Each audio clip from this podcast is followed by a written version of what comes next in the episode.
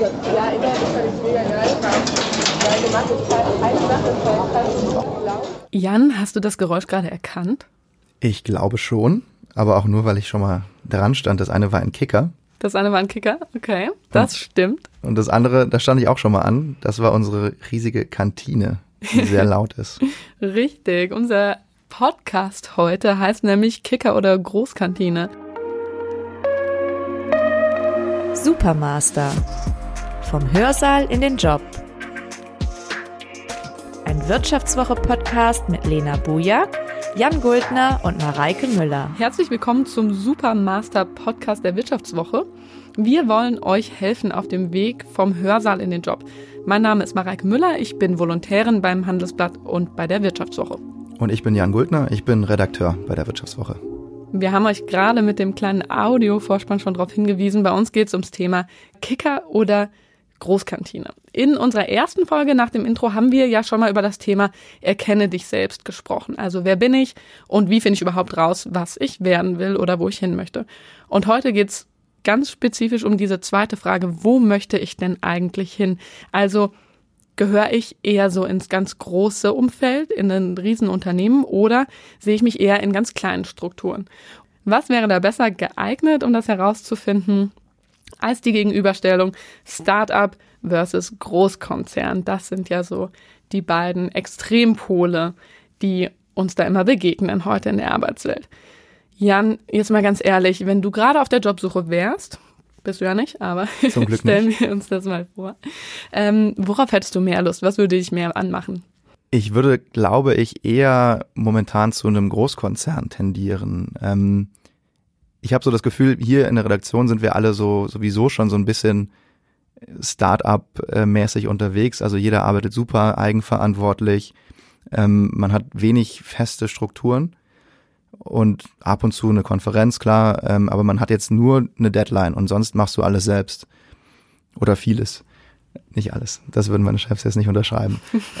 aber ich glaube halt, dass man halt so viel ähm, selbstbestimmt arbeitet und manchmal würde ich mir wünschen, irgendwie ein bisschen mehr so in, in größeren Teams zu arbeiten oder mit ähm, bestimmten äh, Abteilungen innerhalb des Unternehmens nochmal mehr Austausch zu haben. Und hier ist man halt oft einfach eher so ein bisschen Einzelgänger und deshalb würde ich, glaube ich, denken, wenn ich mal was anderes sehen wollte, wäre vielleicht was Größeres ganz cool. Okay, und damit liegst du ehrlich gesagt auch total im Trend. Immer auch wenn du ein bisschen, gewesen. auch wenn du ein bisschen älter bist. Aber es gibt eine Umfrage dieser Online-Plattform äh, Stepstone. Und zwar haben die vor zwei Jahren mal eine ganz große Anzahl junger Absolventinnen und Absolventen befragt, was die sich eigentlich vom ersten Job und vom ersten Arbeitgeber erwarten. Die haben nämlich auch die Frage gestellt, naja, möchtest du lieber in den Großkonzern oder möchtest du ins Start-up? Und äh, Jan, was ist deine Schätzung? Äh, Also wenn du sagst, ich lieg im Trend, dann ist wahrscheinlich ähm, der Großkonzern bei, also es ist so 70, 30 oder so, würde ich sagen, für den Großkonzern. Und nur ein Drittel würde irgendwie im Startup arbeiten. Das ist nicht ganz falsch. Ja und nein. also es ist tatsächlich so, dass der größte Teil der jungen Absolventen sich selbst in einem bestehenden Unternehmen sehen. Äh, ungefähr 27 Prozent wollen in ein großes internationales Unternehmen, also so DAX 30, DAX 100 was ich schon erstaunlich fand. 24 Prozent in, sehen sich auch bei einem Mittelständler, also schon ein großes Unternehmen, existierende Strukturen, reinkommen in was, was schon besteht. Also insgesamt ist das über die Hälfte. Aber und jetzt kommen wir zu den Startups. Nur 5% wollen in einem Startup arbeiten. Das ist wenig. Überrascht dich das? Ein bisschen schon, aber ich kann es auch ein bisschen nachvollziehen, wenn ich so drüber nachdenke, weil ich glaube, wenn Leute einsteigen in den Beruf, dann ist denen Sicherheit extrem wichtig. Und ich glaube, Startups sind überhaupt nicht mit Sicherheit äh, vereinbar in dem Sinne. Also du hast äh, vielleicht Schulden, du hast vielleicht einen Kredit. Wenn du aus der Uni kommst, hast noch nicht viel Geld verdient und willst halt erstmal irgendwie ein bisschen was aufbauen. Und dann ist es halt, glaube ich, überhaupt nicht äh, einfach zu sagen, ich gehe jetzt erstmal in ein Unternehmen, was vielleicht in einem Jahr überhaupt nicht mehr existiert, weil es gescheitert ist, weil halt irgendwie 70 Prozent der Unternehmen, äh, die in dieser Startup-Phase sind, ja, glaube ich, scheitern oder noch mehr sogar. Ähm, von daher kann ich schon verstehen, wenn man halt als sicherheitsbewusster Mensch äh, von der Uni dann erstmal sagt, ach, ich mache jetzt erstmal was, wo ich bisschen was verdienen kann und äh, nicht so sofort wieder in dieser Existenzangst stecke. Ja, kann ich total nachvollziehen, diesen Gedankengang. Man muss dazu aber noch sagen, ähm, in diesen fünf Prozent, das sind nicht die Leute, die selbst gründen, gründen möchten, sondern sechs Prozent wollen ungefähr auch selbst gründen. Und ähm, nur für euch da draußen der Hinweis, über das Gründen selbst sprechen wir nochmal in einer Extra-Folge. Da widmen wir uns echt nochmal eine ganze Folge lang ähm, der Frage, wie gründe ich, gründe ich überhaupt und äh, was gründe ich? Heute geht's echt um das Start-up als Einstiegsmöglichkeit. Also mitarbeiten da, wo andere gründen. Denn die Anzahl derer, die selbst gründen, ist natürlich viel kleiner als der, ja, die Anzahl derer, die da mitarbeiten und die Gründer und Gründerinnen unterstützen. Genau. Wie du schon gesagt hast, Jan, es hängt so ein bisschen davon ab, wie risikoaffin man ist, was man für ein Persönlichkeitstyp ist. Aber Experten sagen eben auch, dass alle Persönlichkeitstypen in Startups und in Großkonzernen eigentlich gefragt sind. Und ja, dann wahrscheinlich im Endeffekt doch wieder auf die Frage hinausläuft, na, hinausläuft, hm, wofür entscheidest du dich denn dann irgendwie? Und was ich noch total spannend fand, ist, dass diese Entscheidung gar nicht so sehr von dir als Individuum abhängt und man immer denkt, ja, das ist meine persönliche, individuelle Entscheidung, sondern auch davon, was für eine Bevölkerungsgruppe du bist. Ob du jung, alt, weiblich, männlich ähm, bist, aus dem Akademikerhaushalt oder nicht. Ich lese mal kurz eine Stelle vor aus dieser Studie, die ich voll spannend fand. Ähm, da schreiben die Verfasser nämlich, die Gründung eines eigenen Unternehmens sowie eine Tätigkeit für ein Start-up werden von männlichen Studierenden eher präferiert als von Studentinnen. Sie, also die Studentin, finden eine Tätigkeit im öffentlichen Dienst und die Fortsetzung des Studiums attraktiver. Was ist davon zu halten? Naja, es klingt so ein bisschen nach so der klassischen Rollenverteilung, die man da so ein bisschen vielleicht durchschimmern sieht, die wahrscheinlich noch lange so sozial geprägt wurde, dass man als, als Frau das vielleicht eigentlich sich nicht so sehr traut und als Mann äh, eher. Also so klingt es erstmal für mich. Ja, den Eindruck hatte ich auch und ich dachte, die sind nicht weiter noch auf andere Gruppen eingegangen, aber ich habe mir gedacht, klar, es gibt ja einfach ähm, auch in anderen Arbeitsbereichen Gruppen, die eine Festanstellung präferieren, beispielsweise weil man, wie du vorhin schon gesagt hast, eher noch einen Kredit abzahlen muss, mhm. weil man keine Eltern hat oder kein BAföG bekommt oder niemanden hat, der einen da irgendwie finanziell unterstützt. Und ähm, das sind alles so Dinge, die man vielleicht auch bei der eigenen Wahl im Hinterkopf behalten kann. Also wo komme ich her und wie sind meine Grundvoraussetzungen, welche Risiken habe ich, die vielleicht andere nicht haben oder welche Chancen habe ich, die andere vielleicht nicht haben. Vielleicht macht das die Sache ein bisschen einfacher. Aber ich habe auch noch mal mit einem Start-up-Experten gesprochen. Das ist Hans Tappen, der ist Vorstandsvorsitzender bei Startup Düsseldorf. Das ist ein Verein, die eben jungen Gründern und Gründerinnen helfen, ihr Startup aufzuziehen. Und Hans, äh, den habe ich mal gefragt, was man da eigentlich mitbringen muss. Und der meinte eben, wie schon gesagt, naja, alle Persönlichkeitstypen finden da was, die ruhigen genauso wie die, die ein bisschen aufgedrehter oder offener oder risikofreudiger sind, aber ein bisschen Liebe zum Risiko muss auf jeden Fall da sein. Und auch wenn man erstmal bei anderen mitarbeiten möchte, das ist alles echt sehr, sehr harte Arbeit. Genau. Man ist also sozusagen immer von dem Drive des Gründers dann auch äh, geprägt, kann ich mir vorstellen, oder? Dass man, da ist jemand, der halt sein Lebenswerk gerade schaffen will. Und wenn du halt da mitarbeitest, dann erwartet der von dir oder die Gründerin erwartet von dir, dass du halt genauso dafür brennst und äh, dich dann genauso aufreibst. Und ich glaube, das ist ein Punkt, den man da nicht unterschätzen darf, dass du da eben nicht sagst, ich fange heute um 9 Uhr an und gehe um 17 Uhr nach Hause und ciao Leute, sondern der Typ sagt dann halt oder die Gründerin sagt dir, äh, ja, nee, aber wir müssen morgen fertig werden und ich sitze jetzt hier die ganze Nacht, dann sitzt du auch die ganze Nacht hier. Das sind halt, glaube ich, Dinge, die man, die man da auch mit bedenken muss. Wenn du das so sagst, kommt mir das so vor, als wäre der Gründerchef vielleicht der viel tyrannischere Chef. ja, ich weiß nicht, ob es der tyrannischere ist, aber es ist auf jeden Fall ein sehr anspruchsvoller Chef, der, äh, also jetzt eine, eine Gründerin, die gerade ein Unternehmen aufgebaut hat, deren Existenz hängt daran. Und wenn du da verkackst als Mitarbeiter, machst du auch deren Existenz, zumindest gefährdest du sie. Und ich glaube, das ist halt immer noch mal ein anderer äh, Motivator für eben die Gründer, aber es ist halt auch ein Druckmittel, mit dem du dann umzugehen lernen musst. Ja, das kann ich mir auf jeden Fall vorstellen. Hans hat das auch ein bisschen ähm, so gesagt und er meinte, was ich auch total spannend fand, selbst wenn du alleine gründen möchtest und irgendwann dich selbst total verwirklichen willst mit deinem Unternehmen, lohnt es sich total, bei anderen Unternehmen erstmal reinzuschnuppern und bei anderen Startups reinzuarbeiten und mal echt ein Jahr, zwei oder je nachdem, wie lange das eben alles geht und dauert, in Startups reinzuschauen und denen zu helfen, die zu unterstützen.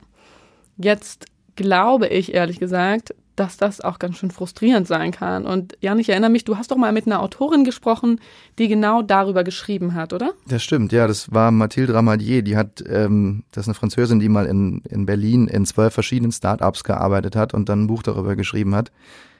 Und die sagte auch, das ist so ein bisschen, am Anfang äh, ist es so eine Art Brainwashing, dann ist man so total an Bord und lässt sich irgendwie auch von diesem Gründergeist und von dem Charisma vielleicht von äh, Gründerin äh, beeindrucken und äh, ist total geflasht und denkt so geil, hier will ich äh, 70 Stunden arbeiten, bis man halt merkt, hm, das ist eigentlich genauso ein doofer Job wie überall sonst, nur dass ich halt viel weniger verdiene, viel länger arbeite und ähm, am Ende irgendwie doch nicht ganz klar ist, was wir hier an großen, tollen Dingen leisten. Weil das ist ja, glaube ich, immer der große Verkaufspunkt, dass die Startups dir sagen, wir retten hier die Welt, wir drehen hier das ganz große Ding, wir revolutionieren den Markt. Und das überzeugt und es gibt auch sicherlich Unternehmen und Startups, die das ähm, so angehen, aber halt lange nicht jedes.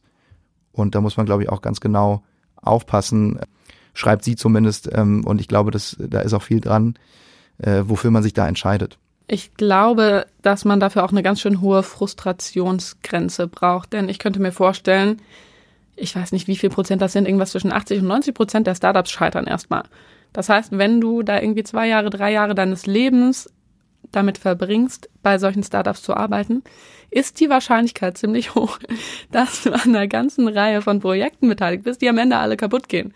Also du hast nicht dieses große Erfolgserlebnis und wenn du es doch mal hast, dann ja, im Endeffekt hat das eigentlich ja dann der Gründer oder die Gründerin. Mhm. Das ist ja nicht dein Erfolg, weil das ja oft auch, ja, so ein Ego-Ding ist. Einfach so, ich bin hier der Gründer, ich habe das hier auf die Beine gestellt. Also man verbindet ja sehr oft Startups einfach immer mit den, Total. denen, die die erste Idee hatten. Genau, also ich glaube, das ist nicht nur harte Arbeit, sondern irgendwie auch emotional ganz schön belastend. Absolut. Und ich glaube auch gerade der Punkt ist dann, äh, das, das greift dich dann in deinem Selbstwert äh, ziemlich an, wenn du, oder wenn du denkst, irgendwie, du gehst jetzt von einem Startup ins nächste und scheiterst wieder, dann ist ja irgendwann auch so, äh, fragt man sich dann auch, was, was soll das überhaupt? Ja, das sehe ich genauso. Also einerseits ähm, sagt auch Hans, naja, er sieht halt gerade trotzdem nicht, wie die großen DAX-Konzerne die Riesenprobleme unserer Zeit lösen, Klimawandel, äh, Bevölkerungsprobleme, Diversity und so weiter. Aber so richtig schön ist diese große neue Startup-Welt auch nicht, finde ich jetzt im Nachhinein. Also doch lieber einen Großkonzern? Tja, das musst du beantworten, glaube ich, oder? ich habe ähm, mir gedacht, ich äh, begebe mich mal auf den Weg zu so einem Großkonzern und war bei Henkel letzte Woche. Hier in Düsseldorf sitzen die, das ist ein Riesenunternehmen mit Niederlassungen überall auf der ganzen Welt. Wenn man da reinkommt, wird erstmal Englisch, Französisch, was auch immer gesprochen. Ich habe in den ersten zehn Minuten ganz viele Sprachen gehört, die ich gar nicht zuordnen konnte. Also echt ein Riesenladen. Und da habe ich mich mit Elisabeth Schaumann getroffen. Die ist ähm, Employer Branding Leiterin. War nicht immer im Bereich Personal, sondern kennt den Konzern aus ganz vielen verschiedenen Abteilungen. Und ich habe Elisabeth mal gefragt, für wen so ein Einstieg im Großkonzern denn gut ist und wer sich da am allerbesten entfalten kann. Und da würde ich sagen, hören wir jetzt mal rein. Das ist natürlich von Unternehmen zu Unternehmen unterschiedlich. Ähm, bei uns ist es einfach ganz wichtig, ähm, immer über den Tellerrand hinauszuschauen und auch mal den Status quo zu challengen. Aber natürlich hat man auch einen Job und hat einen gewissen Alltag, äh, hat eine gewisse, eine gewisse Verantwortung und Aufgabe. Ähm, für uns ist das aber sehr wichtig, dass wir alle unsere Themen im Team bewältigen. Also man, bei uns muss man sich darauf oder soll, darf man sich darauf einstellen, dass es Austausch stattfindet und dass wir äh, gemeinsam die Dinge vorantreiben. Und ich ja. denke, das ist etwas, was ihnen eigentlich grundsätzlich leicht fällt, sich auszutauschen. Austausch ist für uns da sehr wichtig. Also darauf muss man sich einstellen. Also mitbringen sollte man auf jeden Fall die Bereitschaft äh, oder ähm, ja die Bereitschaft in einem globalen Konzern zu arbeiten. Diesen globalen Team Spirit und die Offenheit global zu arbeiten sollte man auf jeden Fall mitbringen. Man darf sehr neugierig sein bei uns und ich glaube, das ist auch ähm, etwas, was einfach in unserer DNA liegt. Wir haben so einen gewissen Unternehmergeist und man darf mal den Status quo challengen, man, man möchte ja auch an Innovationen mitarbeiten und an Projekten. Das sollte man auf jeden Fall mitbringen. Also Unternehmergeist und äh, den Willen, international zu arbeiten und den Henkel Team Spirit auch in dem mitzuarbeiten. Ja. Und äh, wenn man sich jetzt anschaut, viele junge Leute wollen ja gerade irgendwie, finden diese Startup-Welt total attraktiv. Ähm, mhm. Und man denkt ja oft, das sind zwei ganz entgegengesetzte Modelle, Großkonzern und Startup. Gleichzeitig, wenn Sie jetzt so reden über Team Spirit, Internationalität, mhm. ähm, Unternehmergeist, klingt das eigentlich, als wären das sehr ähnliche ähm, Aufgabenbereiche oder Herausforderungen, mhm. mit, mit denen man sich da umgibt. Was unterscheidet denn das Arbeiten so richtig ähm, hier von einem Arbeiten in einem Startup? Also ich habe jetzt noch nie in einem Startup gearbeitet, aber ich mhm. habe beispielsweise gerade eine Mitarbeiterin, die kommt aus einem Startup und ähm, die kommt wirklich mit äh, großer Begeisterung hierher und ähm, was wir was wir sehen ist oder was was das Schöne ist und was die Leute uns widerspiegeln, was auch die Begeisterung ist, ist, ähm, dass wir natürlich eine super große Diversity haben und das ist super spannend auch für, für, ähm, für äh, junge Menschen. Diversity in Marken, Technologien, Märkten. Ähm, sehr spannend ist auch und sehr wichtig auch, ist einfach das Know-how und die Expertise, die es gibt. Die haben sie natürlich in einem kleinen Start-up nicht. Zugang zu Wissen, Märkten, Kulturen, zu verschiedenen Standpunkten in dieser Bandbreite. Das ist das, was sie total spannend finden. Und wie gesagt, also meine jetzt wirklich ganz frische Mitarbeiterin, die habe ich auch gestern nochmal interviewt, ne, weil ich auch so gucken mhm. wollte, das, was ich mir vorstelle, wie ist denn das so? Und, und das Erste, was sie sagt, wow, the know-how, um, the, the people, the diversity and, and the, the global scope, uh, it's unbelievable. Also die ist ekstatisch. also wirklich ganz, ganz ähm, spannend auch zu dieser digitalen Transformation, das ist uns selber auch ganz wichtig, diesen Profilen und auch gerade, ähm, wenn, wenn, wenn man jetzt eben ins Berufsleben eintritt, man möchte ja eben mehr als einen Job machen. Man möchte das ist ganz wichtig und das ist uns ganz auch wichtig für alle unsere Mitarbeiter, nicht nur für Young Entries. Ähm, wir möchten, dass unsere Mitarbeiter sich weiterentwickeln, dass sie lernen können und ähm, dass sie einfach ähm, sich selber weiterentwickeln können. Ja, das möchten wir ermöglichen und das ist gerade für so junge Talente sehr wichtig.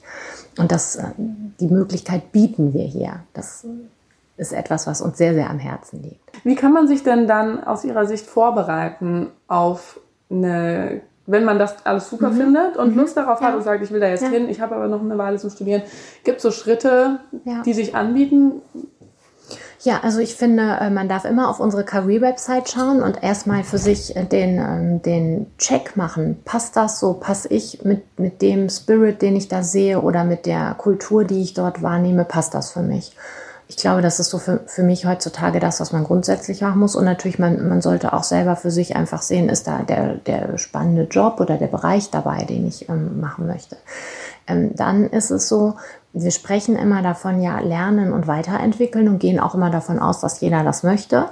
Und wenn man dann Lust hat und merkt, da ist ein Fit, dann ähm, dann ist das, finde ich, schon mal der erste Schritt, sich vorzubereiten. Dann habe ich mit Elisabeth auch noch darüber gesprochen, was die größten Herausforderungen sind, die da auf einen zukommen und auf die einen niemand so richtig vorbereitet, wenn man noch studiert. Und das ist, was Elisabeth dazu sagt.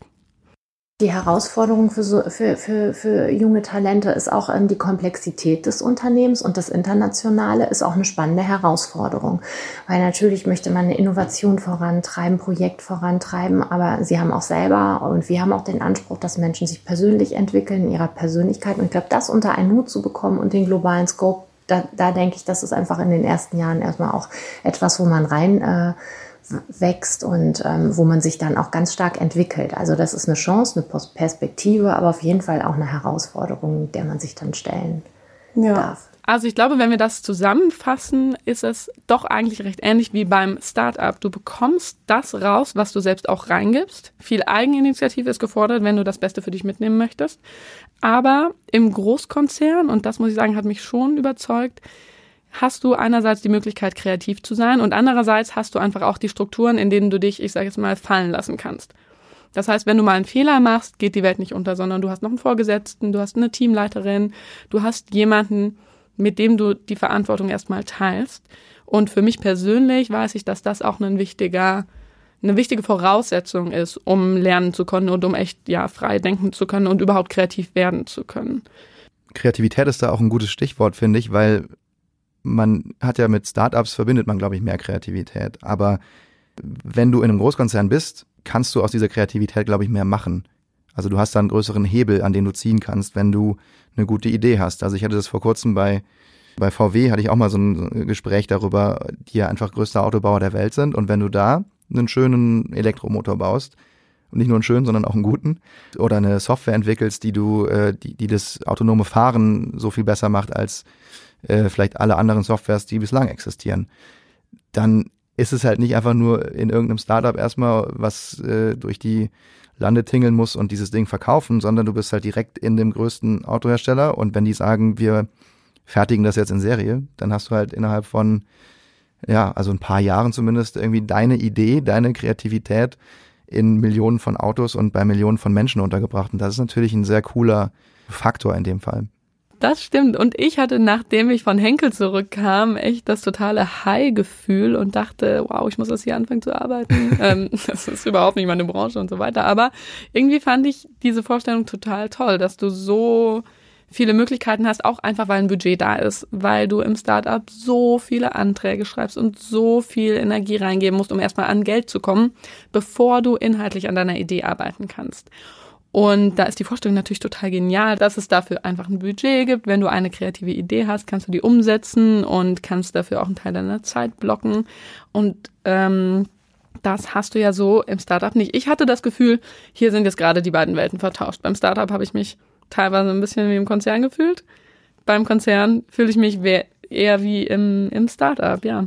Du hast doch auch Freunde, die in so einem Konzern arbeiten. Was, was ist dein Eindruck? Mit Freunden redet man da ja manchmal ein bisschen persönlicher drüber. Das stimmt, ja. Die reden meistens offener als die Leute, die das Employer Branding dann machen. Ähm, und äh, da hat man dann, ich glaube, das ist sowieso ein, guter Hinweis. Sprecht immer mit Leuten, die direkt irgendwo arbeiten und nicht nur äh, mit den Leuten, die euch dafür rekrutieren wollen. Ähm, und wenn man das halt so, also all das sind Vorteile, die du genannt hast, von Henkel zum Beispiel, von VW zum Beispiel. Man muss aber in so einem großen Konzern auch aufpassen, da ist halt wahnsinnig viel Innenpolitik am Werk. Also da hat halt jeder irgendwie seine Abteilung und jede Abteilung hat eine bestimmte Machtfunktion. Und äh, sozusagen, man muss, man muss lernen, in diesen Strukturen sich dann zu bewegen, um Dinge zu bewegen. Also wenn du eine gute Idee hast, heißt es nicht, dass die sofort umgesetzt wird, Du musst dann die richtigen Leute kennen, du musst mit den richtigen Kollegen in anderen Abteilungen netzwerken und du musst da schon auch viel reinstecken und auch sehr viel Arbeit reinstecken, um so ein, so ein riesiges Schiff, so ein Unternehmen mit 150.000 Mitarbeitern irgendwie auch nur ein bisschen zu beeinflussen. Also das ist dann schon in einem Startup eine andere Nummer, wenn du halt sagst, irgendwie, ich mache das jetzt und es gibt sowieso keinen, der das macht, dann hast, dann machst du es halt. Und in einem Großkonzern ist es dann eher so, Du musst dann nochmal gucken, wie stiele ich das ein, wenn ich mit, mit Leuten darüber rede, mit Chefs, mit Leuten, die das Budget halt haben. Und wenn das mal klappt, ist es natürlich super. Kann aber auch sein, dass das nicht klappt. Und dann muss man halt äh, sagen, das liegt zum Teil auch an der, ähm, an der Struktur in dem Fall. Und man muss, glaube ich, auch sagen, nicht jedes große Unternehmen hat halt auch dann äh, für alles immer Geld parat. Also auch da wird ja natürlich irgendwie auf Aktienkurse geachtet und auf äh, darauf, dass halt nicht jede Investition gleich sofort äh, gemacht wird. Und da muss man dann, glaube ich, gucken oder, oder muss sich bewusst sein, wie formuliere ich meine Idee so, dass die halt sofort klar macht, damit machen wir sofort Profit. Ja, jetzt hast du anfangs ja gesagt, äh, du siehst dich vielleicht eher in einem Großkonzern, wenn du dich jetzt entscheiden müsstest. Jetzt klingst du da schon wieder ein bisschen kritischer, ähm, nachdem wir jetzt uns irgendwie 20 Minuten damit auseinandergesetzt haben. Wo bist du hin, Jan? Ah, es ist so schwierig. Ich bin ja hier eigentlich sehr froh, deshalb fällt es mir so schwer, mich da festzulegen. Ich glaube, wenn es ein Startup gäbe, äh, hinter dessen Mission, Vision äh, und, und auch äh, Gründerinnen, Gründer ich total stehen würde, dann könnte ich mir das auch gut vorstellen. Und wenn das halt irgendwie eine professionell aufgesetzte Organisation ist und nicht so ein ja, Ramschladen, sondern irgendwie vielleicht auch ein Startup, was schon zehn Jahre alt ist, was jetzt nicht morgen vor die Wand fahren wird, weil es schon irgendwie Kunden hat und äh, sich schon etabliert hat. Äh, deshalb kann ich mir vorstellen, so in so einer Organisation auch zu arbeiten. Sozusagen, das wäre, glaube ich, meine Idealvorstellung. Wenn es sowas gäbe, fände ich super. Ansonsten bleibe ich einfach am liebsten hier. das klingt gut. Das deckt sich ehrlich gesagt total mit meinem eigenen Fazit. Was mich ehrlich gesagt total beruhigt hat, irgendwie bei dieser ganzen Debatte ist, du hast gesagt, es fällt dir jetzt super schwer, dich zu entscheiden, wenn du dich festlegen müsstest. Muss man ja zum Glück nicht, weil mhm. sowohl Elisabeth als auch Hans, also sowohl die Startup-Welt äh, als auch die Konzernvertreterin haben mir gesagt, naja, keiner dieser beiden Wege ist eine Einbahnstraße sondern Hans meinte, naja, einige der erfolgreichsten Gründer haben davor irgendwie fünf, sechs, sieben Jahre in einem Großkonzern gearbeitet, kennen ihre Branche in- und auswendig, die haben die Connections, die ähm, ja wissen genau, hier ist ein Problem, hier ist die Nische und wenn wir da was lösen, hat das echt einen Impact. Also das macht dich teilweise ja auch einfach zu einem erfolgreichen Gründer, wenn du diese Erfahrung aus dem anderen Bereich mitbringst. Und genauso sagte Elisabeth beispielsweise, naja, wir freuen uns total, wenn wir Leute bekommen aus dem äh, Start-up, die dann zu uns zu Henkel kommen in den Großkonzern, weil die einfach, und sie hat ein Beispiel genannt von einer neuen Kollegin von ihr, ganz neue Ideen mitbringen und andere Herangehensweisen und so weiter und sich dann wieder freuen auf ein neues Umfeld. Und das ist ja auch das Schöne daran, du lernst in einem Umfeld und dann wendest du das später, wenn du das Gefühl hast, es geht jetzt auf den nächsten Schritt zu, in einem anderen an. Und das fand ich so einen ganz beruhigenden und schön entspannenden Gedanken, so keine Entscheidung ist für immer und ähm, Genau. Vielleicht ist die Frage am Ende des Tages gar nicht Startup oder Großkonzern, sondern einfach, welche Strukturen will ich jetzt genau und vielleicht für die nächsten paar Jahre für mich. Und dann kann immer noch der nächste Schritt kommen und in eine andere Struktur führen. Genau, man muss sich noch nicht entscheiden. nicht ist endgültig. Tut ja immer ganz gut. Gut. So, das war's von uns an dieser Stelle. Wir hoffen, das war für euch hilfreich und ihr könnt anhand unserer kleinen äh, Diskussion vielleicht eure Unentschlossenheit ein bisschen besser ähm, adressieren. Wenn ihr von, wenn ihr uns von euren Erfahrungen berichten wollt, vielleicht weil ihr selbst mal im Startup gearbeitet hat, habt, vielleicht weil ihr selbst mal in einem Startup gearbeitet habt und ähnlich desillusioniert seid wie Mathilde Ramadier, oder weil ihr in einem Großkonzern wart und gesagt habt, das ist mir zu viel, zu groß, oder weil ihr vielleicht sogar in beiden äh, gute Erfahrungen gemacht habt. Wie auch immer, meldet euch bei uns, schreibt uns, wir hören das gerne. Die Mailadresse findet ihr in der Folgenbeschreibung. Genau, danke fürs Zuhören und wir hören uns dann nächste Woche wieder. Ciao. Tschüss.